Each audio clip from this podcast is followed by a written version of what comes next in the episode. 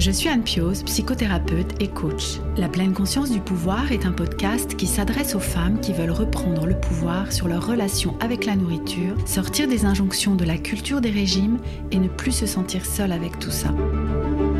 Dans ce podcast, je partage des outils, des réflexions. Je vous parle aussi de pleine conscience et d'introduire dans votre quotidien plus d'observation de votre propre fonctionnement. Je vous propose également des témoignages de femmes qui vivent ou ont vécu un trouble du comportement alimentaire ou une relation compliquée avec leur alimentation. Leurs témoignages vous permettront, je l'espère, de réaliser que nous sommes nombreuses à nous retrouver prises au piège de cette relation toxique. Je vous laisse avec l'épisode du jour. Bienvenue dans l'épisode 33 du podcast La pleine conscience du pouvoir, second épisode de ce mois de décembre 2021, marquant la fin de l'année, la fin de cette année 2021, cette première année du podcast. D'ailleurs, je réalise en vous en parlant, puisque le premier épisode est sorti en mars de cette même année. Donc, dernier épisode de cette première année d'existence du podcast. Et puis, euh, bah, nous sommes aussi dans la période pré-fête de fin d'année, juste avant euh, ces fameuses fêtes de, fin d'année. Et bien évidemment, je ne vais pas vous parler des repas de fin d'année, ou en tout cas pas de la façon dont, vous en entendez parler habituellement, puisque je ne vais pas vous proposer de trucs pour ne pas prendre de poids, ou d'en reperdre juste après, ou de faire une détox avant ou après, de comment gérer tout ça, euh, d'essayer de ne pas déraper ou de ne pas manger trop de chocolat. Vous savez, tous ces marronniers de la culture des régimes à, à cette période de l'année.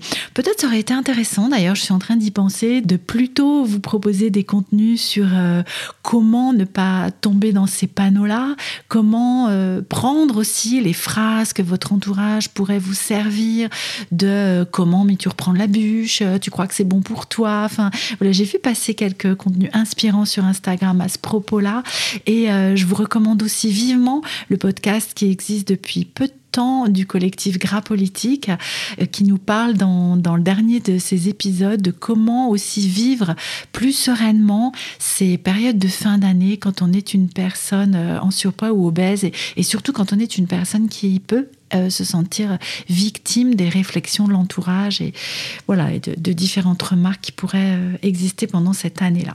Et, je peux d'ores et déjà, hein, d'ailleurs, vous annoncer que en début d'année 2022, euh, je ne vous parlerai pas non plus des bonnes résolutions du mois de janvier. En tout cas, pas dans le sens où vous les entendez habituellement. Aujourd'hui, dans ce 33e épisode, nous allons aborder le sujet du poids. J'ai pas mal retardé le moment d'aborder cette thématique avec vous parce qu'elle était encore assez sensible pour moi et j'avais besoin d'y travailler plus, à la fois personnellement, dans, dans la façon dont je l'aborde pour moi-même, mais aussi théoriquement. La thérapie d'alimentation intuitive nous propose, en, rejetant la culture des régimes, de renoncer à l'idée que nous pouvons avoir un contrôle sur notre poids.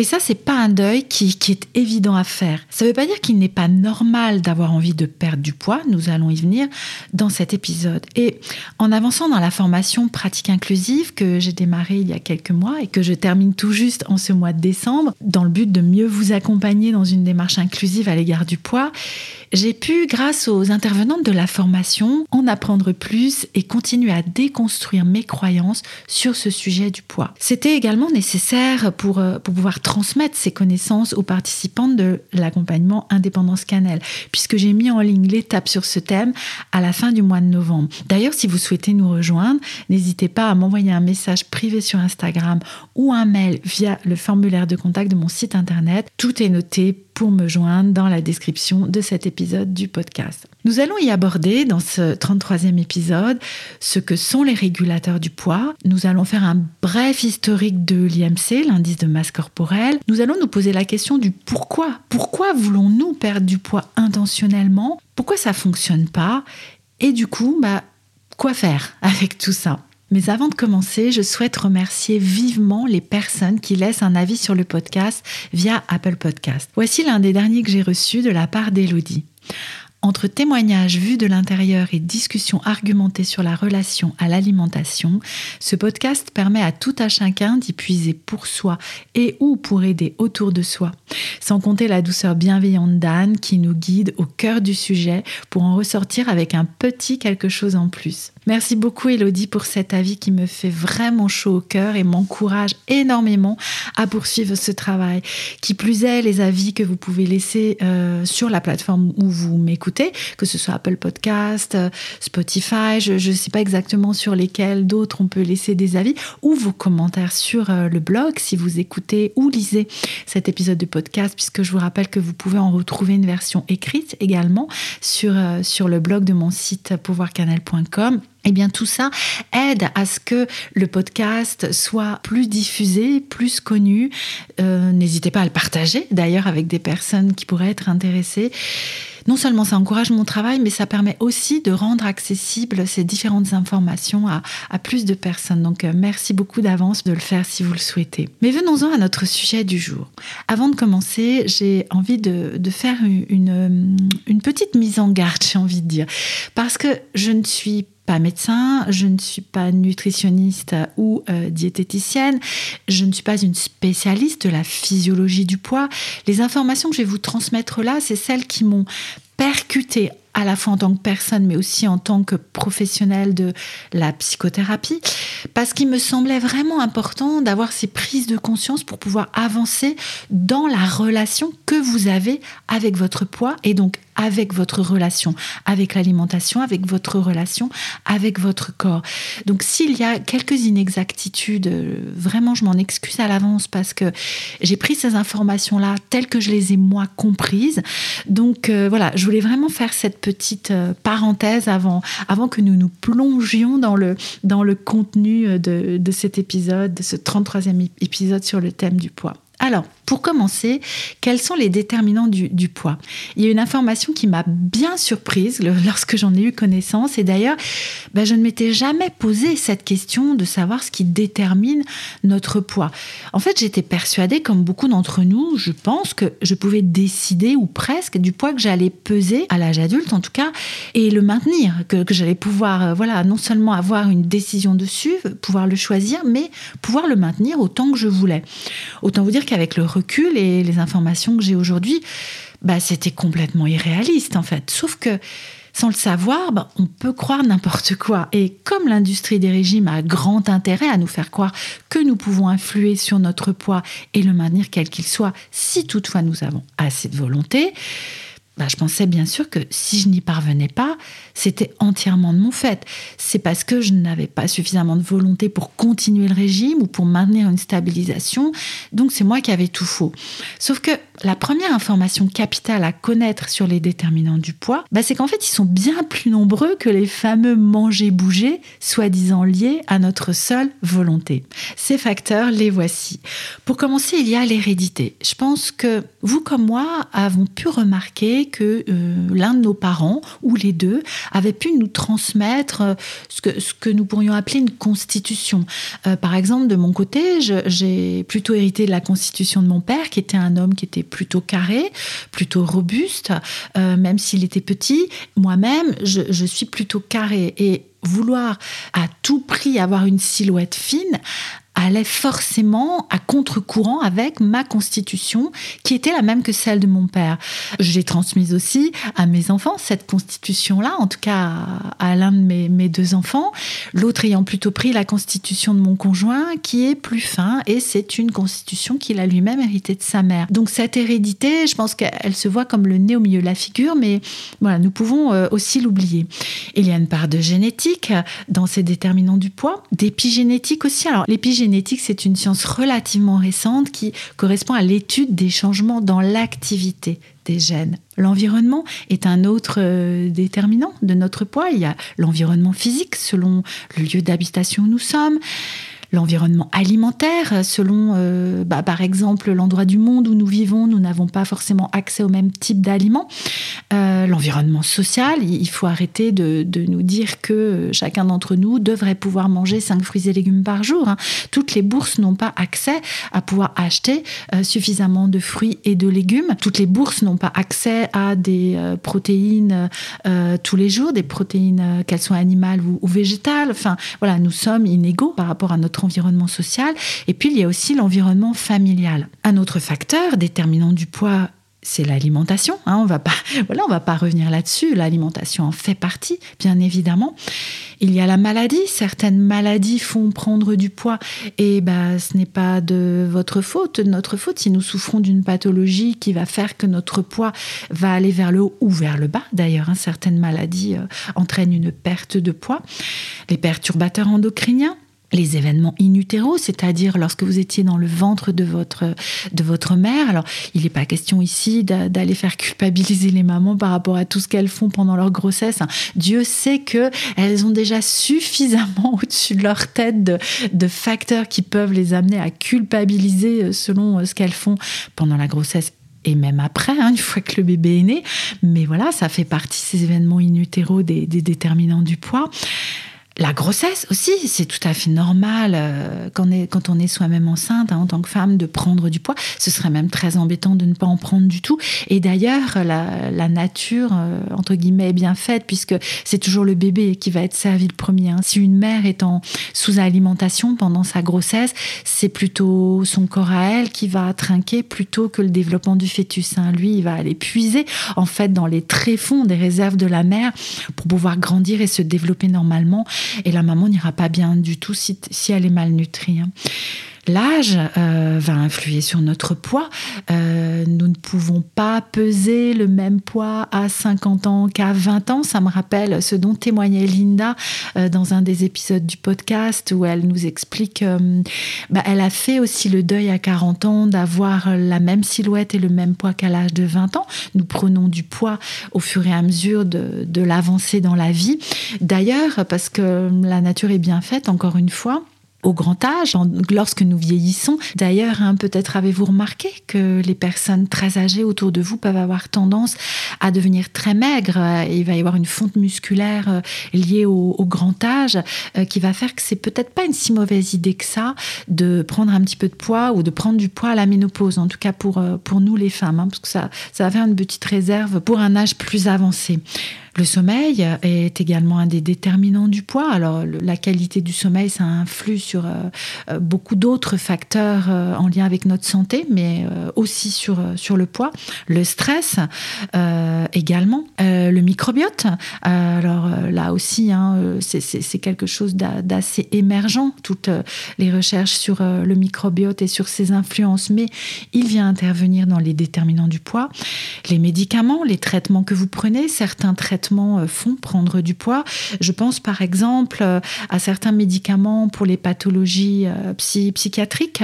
Je peux, moi, dans ma profession, rencontrer des personnes qui hésitent à prendre certains traitements par peur de prendre du poids. Donc je trouve ça, je trouve ça fou en fait d'être à ce point-là pris au piège en fait de, de la culture des régimes et surtout de la grossophobie sociétale qui va pointer du doigt les personnes qui prennent du poids et qui peut faire renoncer à prendre un traitement en fait. C'est ça, c'est vraiment quelque chose qui me met en colère parce que euh, si nous avons besoin d'un traitement, nous n'inventons pas une maladie en fait. Et, euh, et ben quel dommage de ne pas se soigner par crainte de prendre du poids, ce qui euh, en même temps se comprend.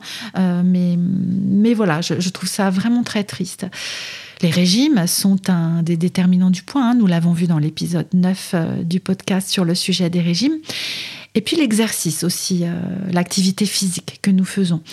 Donc, euh, vous voyez, hein, quand, on regarde ça, quand on voit tous ces déterminants du poids, ben, on est bien loin du manger-bouger qui serait, comme je le disais juste avant de vous les énumérer, les seuls leviers en fait qui, seraient euh, entre nos mains. Parce que dans tous ces déterminants que je vous ai cités, il y en a certains sur lesquels nous pouvons agir, entre autres euh, l'exercice et l'alimentation. notre sommeil aussi, nous pouvons travailler à l'améliorer, le stress, nous pouvons travailler à l'améliorer, le micro je pense, dans une certaine mesure. notre environnement, peut-être nous avons une petite marge de manœuvre, mais enfin tout le reste, nous ne pouvons pas influer dessus. Donc dire que influencer notre poids n'est que de notre seule volonté, c'est quand même en grande partie faux. Vous voyez, c'est vraiment ce message-là que j'avais envie de vous transmettre avec ces informations sur les déterminants du poids. Et puis notre poids, bah, il peut très naturellement fluctuer selon les périodes de la vie. Nous l'avons vu avec la grossesse, par exemple, avec l'âge aussi. Selon notre cycle, pour nous les femmes, hein, certaines femmes voient une augmentation de leur poids juste avant leur règle et puis ça va redégonfler euh, juste après leur règle. C'est vraiment normal qu'il y ait ces, ces fluctuations-là. À la ménopause, il peut y avoir une, une, prise de poids que rencontrent la plupart des femmes. Et tout ça, c'est normal en fait. Donc là aussi, cette influence que nous avons sur notre poids, bah, elle est quand même euh, relativement limitée. Vous me direz ce que vous en pensez.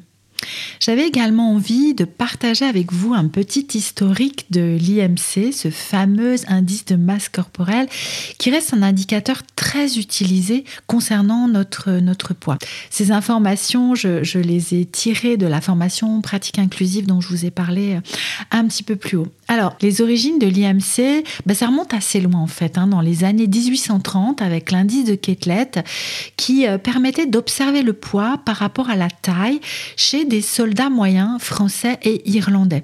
En fait, euh, on avait pris une moyenne, en fait, un, poids moyen chez ces soldats-là. On en avait déduit un poids idéal puisque c'était le poids moyen et voilà, c'était devenu euh, cet indice-là. Ensuite, dans les années 40, il y a eu la création des Metropolitan Life Tables aux États-Unis. Euh, vous excuserez mon, accent so british en passant. C'est Louis Dublin qui a cherché à prédire la longévité, principalement chez des hommes américains, en fonction du rapport poids Il avait précisé que ce n'était pas applicable individuellement, mais pourtant, ces Metropolitan Life Tables, elles ont été largement utilisées jusqu'en dans les années 90 aux États-Unis. Ce modèle, il a été remis en cause dans un article paru en 1972 qui popularise l'utilisation de l'IMC tout en notant qu'il est un mauvais indicateur du taux d'adiposité. Effectivement, un 7 IMC, il va pas vous parler de votre masse musculaire, il va pas, il va pas différencier en fait le poids lié au muscle ou lié à la graisse j'aime bien prendre toujours l'exemple des joueurs de rugby. Il y a certains joueurs de rugby ou certaines personnes qui font de la musculation qui vont avoir un IMC euh, largement au-dessus de, la normalité, mais pour autant, on va pas, on va pas dire que c'est un problème. C'est juste qu'elles sont lourdes parce qu'elles sont euh, très musclées en fait. En 1995, il y a eu l'adoption de quatre catégories d'IMC le sous-poids, le poids normal, le surpoids et l'obésité. En 1997, le surpoids devient la pré-obésité. Vous imaginez le facteur anxiogène de, ce changement? Être en surpoids, c'est déjà euh, voilà relativement anxiogène, mais pré-obésité, ça veut dire que bah, vous êtes déjà en chemin, en fait, hein, vers, euh, vers l'obésité. Euh, par contre, oui, je, je n'ai pas, je suis en train de me rendre compte que je n'ai pas la date de création aussi de, de l'obésité sévère, obésité morbide. Il y a différentes classifications dans, dans l'obésité aujourd'hui. En 98, l'IMC normal il est passé de 27,3 pour les femmes et 27,8 pour les hommes à 25, ce qui a conduit des millions de personnes à passer d'un point normal à un surpoids malgré l'absence de données probantes. Bon, ça, reste vraiment très discutable, hein, du coup. Moi, rien qu'en lisant ça et rien qu'en vous restituant, en fait, ces données-là, mais je me dis, euh, qu'est-ce qu'on fait avec cette IMC Pourquoi on s'en préoccupe encore tant? Et je pense que vous, comme moi, euh, avons été les, les, premières à aller chercher des calculateurs sur Internet hein, pour aller voir, OK, je suis plutôt dans un poids normal, oh là là, je suis dans le surpoids, il faudrait que je pèse combien pour... Euh, sans tenir compte de la constitution dont nous parlions tout à l'heure avec l'hérédité, de la masse musculaire. Quelquefois, les calculateurs ne prennent pas en compte le, genre non plus, ni l'âge. Donc, euh, bon, voilà, je, m'arrête là avec cette euh, histoire autour de l'IMC, mais, mais voilà, c'est tout. je m'arrête là. Alors, pourquoi nous voulons influencer intentionnellement euh, ce poids en allant contre notre nature, entre guillemets?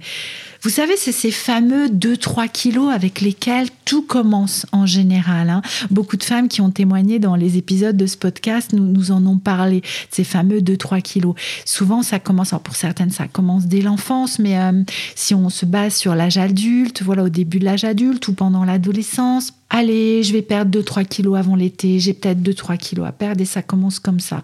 Mais est-ce que nous voulons modifier notre pointure ou notre taille? Alors, notre, notre taille, c'est vrai que nous pouvons mettre des talons hein, si nous voulons paraître euh, plus, euh, plus grandes. Et c'est vrai aussi qu'il peut y avoir des stigmatisations autour de la taille des personnes et autour de la taille de leurs pieds. Mais euh, la couleur de nos yeux, par exemple, est-ce que, même si nous pouvons la changer avec des lentilles, bah, est-ce que nous faisons tout un plat sur la couleur de nos yeux qui nous sont attribués à la naissance et, qui ne seraient pas corrects bah, La réponse à ça, pourquoi est-ce que nous voulons modifier notre poids Ce sont les injonctions de la culture des régimes la grossophobie, je vous en ai parlé dans l'épisode 19 du podcast. Hein. Si vous ne l'avez pas encore écouté, je vous encourage vraiment à, aller jeter une oreille. Ça vous aidera aussi peut-être à, mieux comprendre en fait ce, phénomène-là. Parce que la minceur, elle est vraiment euh, dans notre société considérée comme une vertu. La minceur, c'est la réussite. Euh, le fait de pouvoir perdre du poids et le maintenir, c'est vraiment très mis en avant, très mis en valeur. Mon moi idéal, il va être mince. Laquelle de nous ne s'est pas dit quand je serai mince, je pourrais, euh, je sais pas moi, euh, avoir ce job de mes rêves, rencontrer l'amour, avoir des amis. Euh, et c'est normal de vouloir perdre du poids dans une société grossophobe. Hein. Et du coup, de vouloir lutter contre la nature même de notre corps et de ses fluctuations de poids. Rien n'est adapté pour les personnes grosses. Rien ne leur permet de s'identifier comme acceptable, comme normal. Donc, bien évidemment que si je suis grosse, ben, je vais vouloir perdre du poids, je vais vouloir rentrer dans la norme, je vais vouloir que ça s'arrête en fait, toute cette stigmatisation.